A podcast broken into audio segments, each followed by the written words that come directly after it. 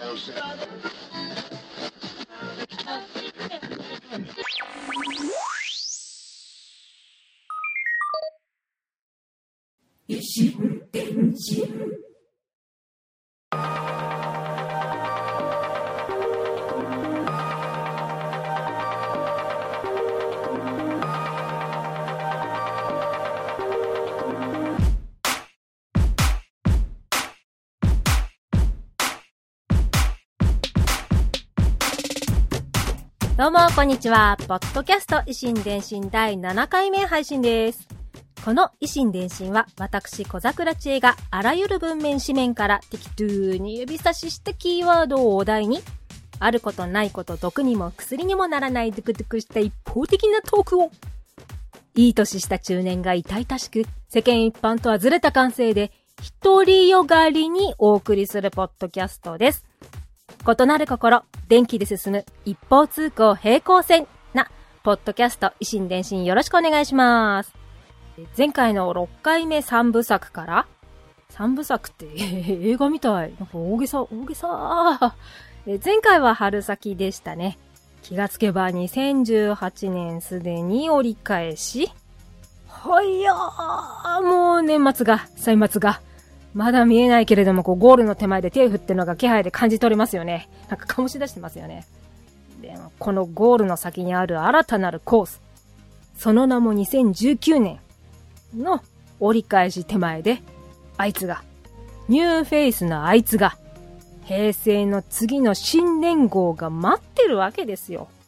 ふーわ、ふー震えが止まりませんあ意識が、この、この、この現実を受け止めきれなくて。さ、まあ、恐怖で本当に意識がなくなる前に、早速今回のお題行ってみましょう。今回のお題はこちら。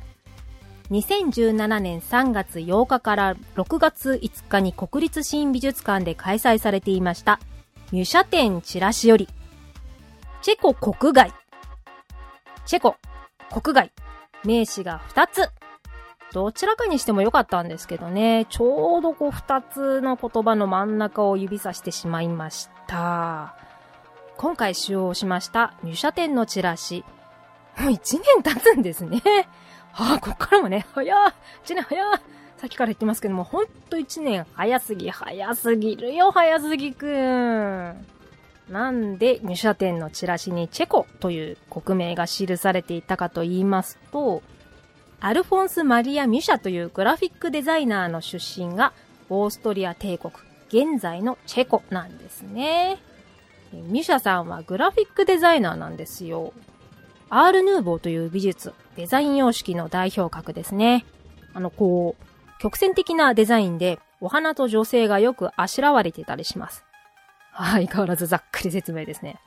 えっ、と、去年ね、大々的に展示されてましたし、あなたも私も確か小中学校あたりの美術教科書に載ってて、義務教育の中で習ってるはずなので、一度は名前を聞いたり作品を見ていたりしているはず。で、ミュシャさんはチェコからパリに移って活動していた頃に本の挿絵やお芝居や商品ポスターなどを手掛けて1890年代になかなかの売れっ子になりまして晩年は再び故郷のチェコに戻ってスラブ女子誌という20点の連作を書いて天に召されたんですがこのスラブ女子誌20点の作品を中心に展示したのが去年のこの今回の指差しに使ったチラシのミュシャ展なんですね。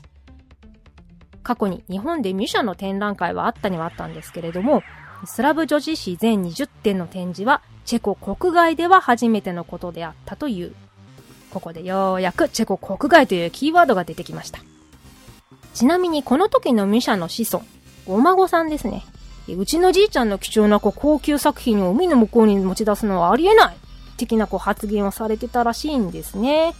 ここら辺はまず全部ウキペディア先生からの情報なんですけれども、確かに。お気持ちはお察ししますよ。大きい作品でね、こう 6×8 メートル、相当でかいですよ。1枚や2枚ではないですし、輸送中に海のど真ん中に落とされてでもしたらね、シャレになんないですよね。ですが、ですが、極東の小さな島国に住む一国民としては、おじさまの描いた貴重な名画を拝めたということに大変感謝しておりますよ。ありがとう、ジョンセンキュー、ジョンあ、ジョってあの、お孫さんの名前ね。でもほんと、見に行ってよかったですよ。くっそ暑い中2時間近く並びましたけどね。平日の午前中から。行った私が言うのもなんですが、平日の午前中からこんな人集まるってぐらいに入る前から中に入っても見終わっても物販並んでも人人人でしたね。まあ、の割には、こう人が多い割には、スラブ女子誌元々の作品がね、でっかいので、群がる人々の後ろからでもまあ十分に鑑賞できましたし、一部の展示品は写真撮影 OK っていう大盤振る舞いでもありましたからね。大きい美術館の絵画の展示って、こう基本的に絵を壁に展示して真ん中の空間に椅子を設置していることがよくありますが、隙間なくびっちり常に人が座っていましたね。美術館に行くという優雅で崇高なイメージを裏切られ、あまりの混雑と長く暑い待ち時間にお芋若きもぐったり座り込んでました。私も正直好きあらば座って休憩したかったです。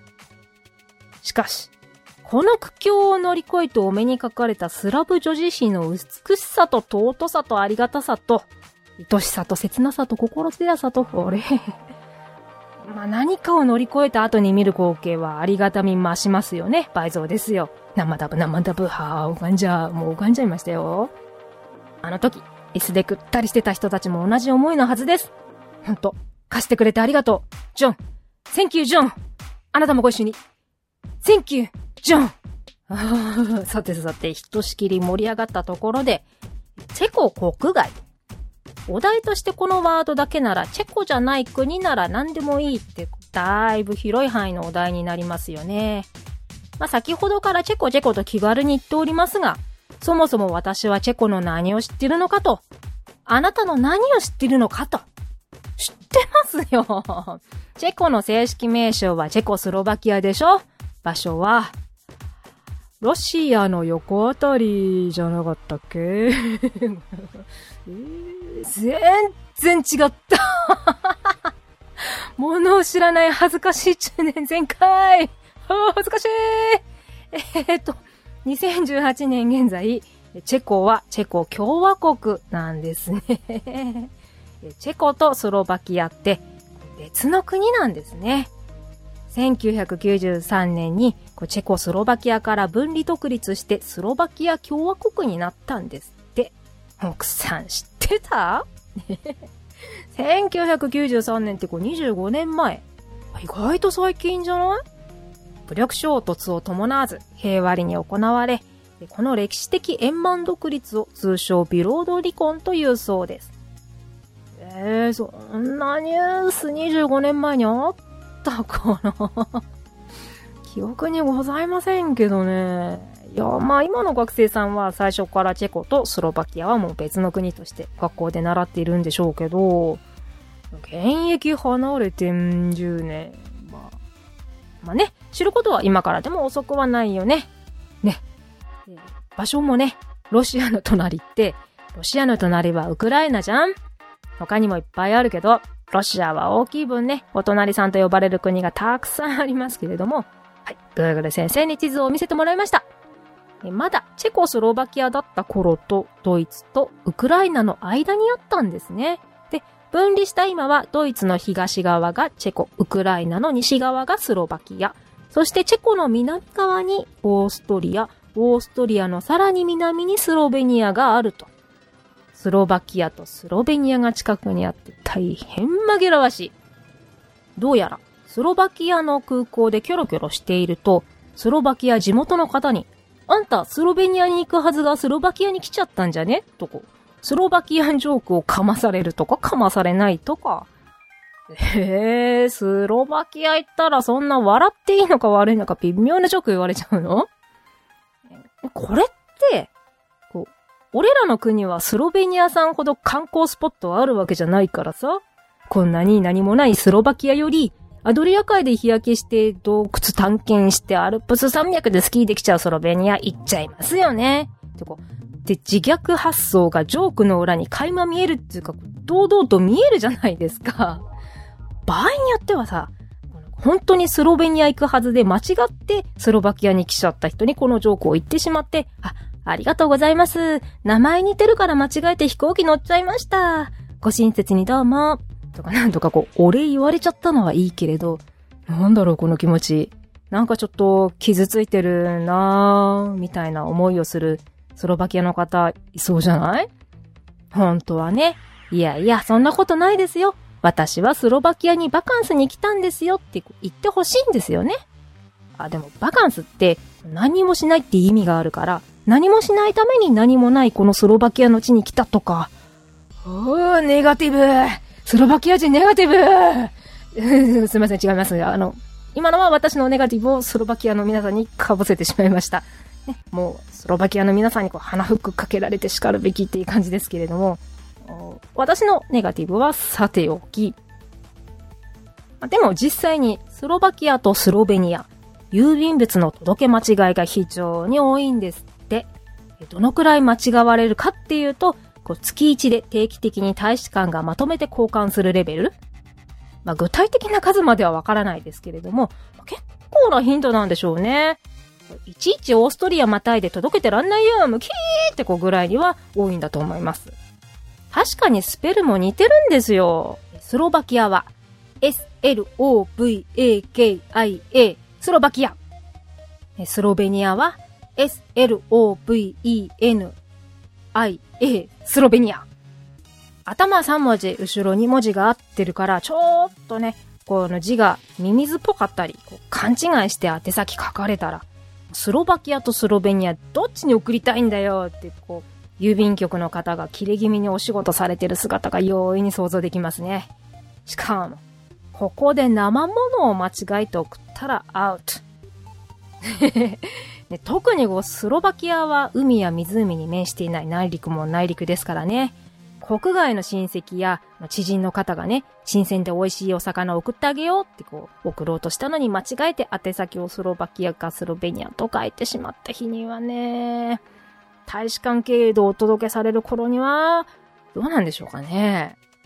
そもそも生魚は食べない習慣かなにしても、クール便的なお届け物は月1以外の措置は取られるんでしょうかね。気になるところです。大変紛らわしいソロベニアとスロバキア。国名だけでなく国旗も似ているんですよね。横に3色上から白、青、赤。ロシアの国旗を思い浮かべてみましょう。現在、2018年7月、絶賛ワールドカップ、ドカップ開催中ですね。スロバキアとスロベニアはこのロシアと同じ白、青、赤、横、横長、横長3色がベースになっています。ベースの色の時点で紛らわしい。で、国旗の左上にそれぞれ紋章、マークが入ってます。紋章が入っていればロシアではございません。この紋章、アイロンの先っぽを下にした形をしていまして、3つに連なる山が書かれています。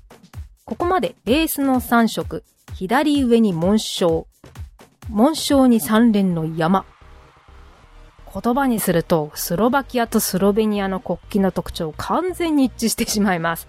紛らわしいんですね。ですが、まあ、ここからは違いです。紋章の大きさが違います。スロバキアの方が大きいです。スロベニアの方が小さいので左上にある感が出ています。そして紋章に描かれた三連の山。山の上に描かれているモチーフも違います。スロバキアは山の上に十字架が描かれています。横棒2本のロレーニ十字という形です。カタカナの木を思い浮かべていただければイメージ湧きますかね。キー、キー、木です。スロベニアの方は山の上に星3つが描かれています。星3つ中央風にね。六芒星、ダビデの星とも言われてます星の形。正三角形と逆三角形を重ねた形を思い浮かべていただければ、まあ、ピンとくるんではないでしょうか。この紋章でスロバキアとスロベニアがしっかり区別できるはず。はい。え、ここテストに出ますよ。ちゃんとノート取ってくださいね。さらに、先ほど言いましたこのベースの色、白、青、赤の青と赤の色味が違います。スロバキアはちょっと暗めな青と赤。スロベニアはちょっと明るめな青と赤。さらにさらに国旗そのものの長方形の縦横の比率、比率が違うんですね。スロバキアは縦2対横3。スロベニアは縦1対横2。スロベニアの方が横長、横長なんですね。ちなみに、我が極東の小さな島国、日本の国旗は2対3でスロバキアと同じです。イギリス、ロシアは1対2でスロベニアと同じ。アメリカは1対1.9。細か !1.9? えー、結構、まあね、違うもんですね。あの、それぞれ国旗の、あの、縦横の比率っていうのはね。色味もですけれども、国旗の縦横の比率、図鑑やもうネットは顕著ですよね。ネットなどで見たりすると、こう媒体の都合によって、こう明るめとか暗めとか関係なく、も赤はこの赤、青はこの青と、色数が限定されていたり、比率はもうすべて 2, 2対3で統一されていたり、調べても正確に国旗が表記されているとは限らないみたいなんですよ。なので、スロバキアとスロベニアは紋章で見分けましょうと。紛らわしいけど。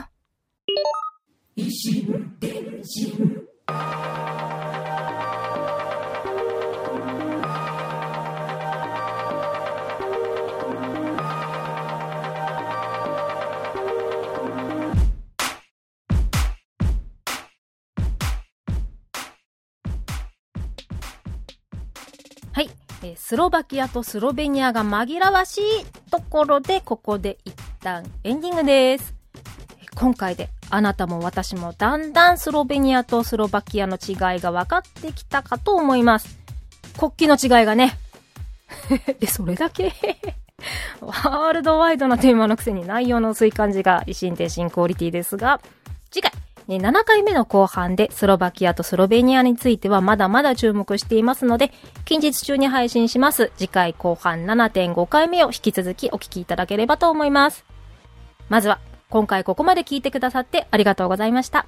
ではでは、ダジャレで締めたいと思います。これがスロベニアのお風呂ね。湯船が木の板でできてる。でもずいぶん薄い板だなあ、ベニヤ板でできてるの。スロベニアの風呂ベニヤ。スロベニアの風呂ベニヤ。では次回の配信を楽しみに。小桜知恵でした。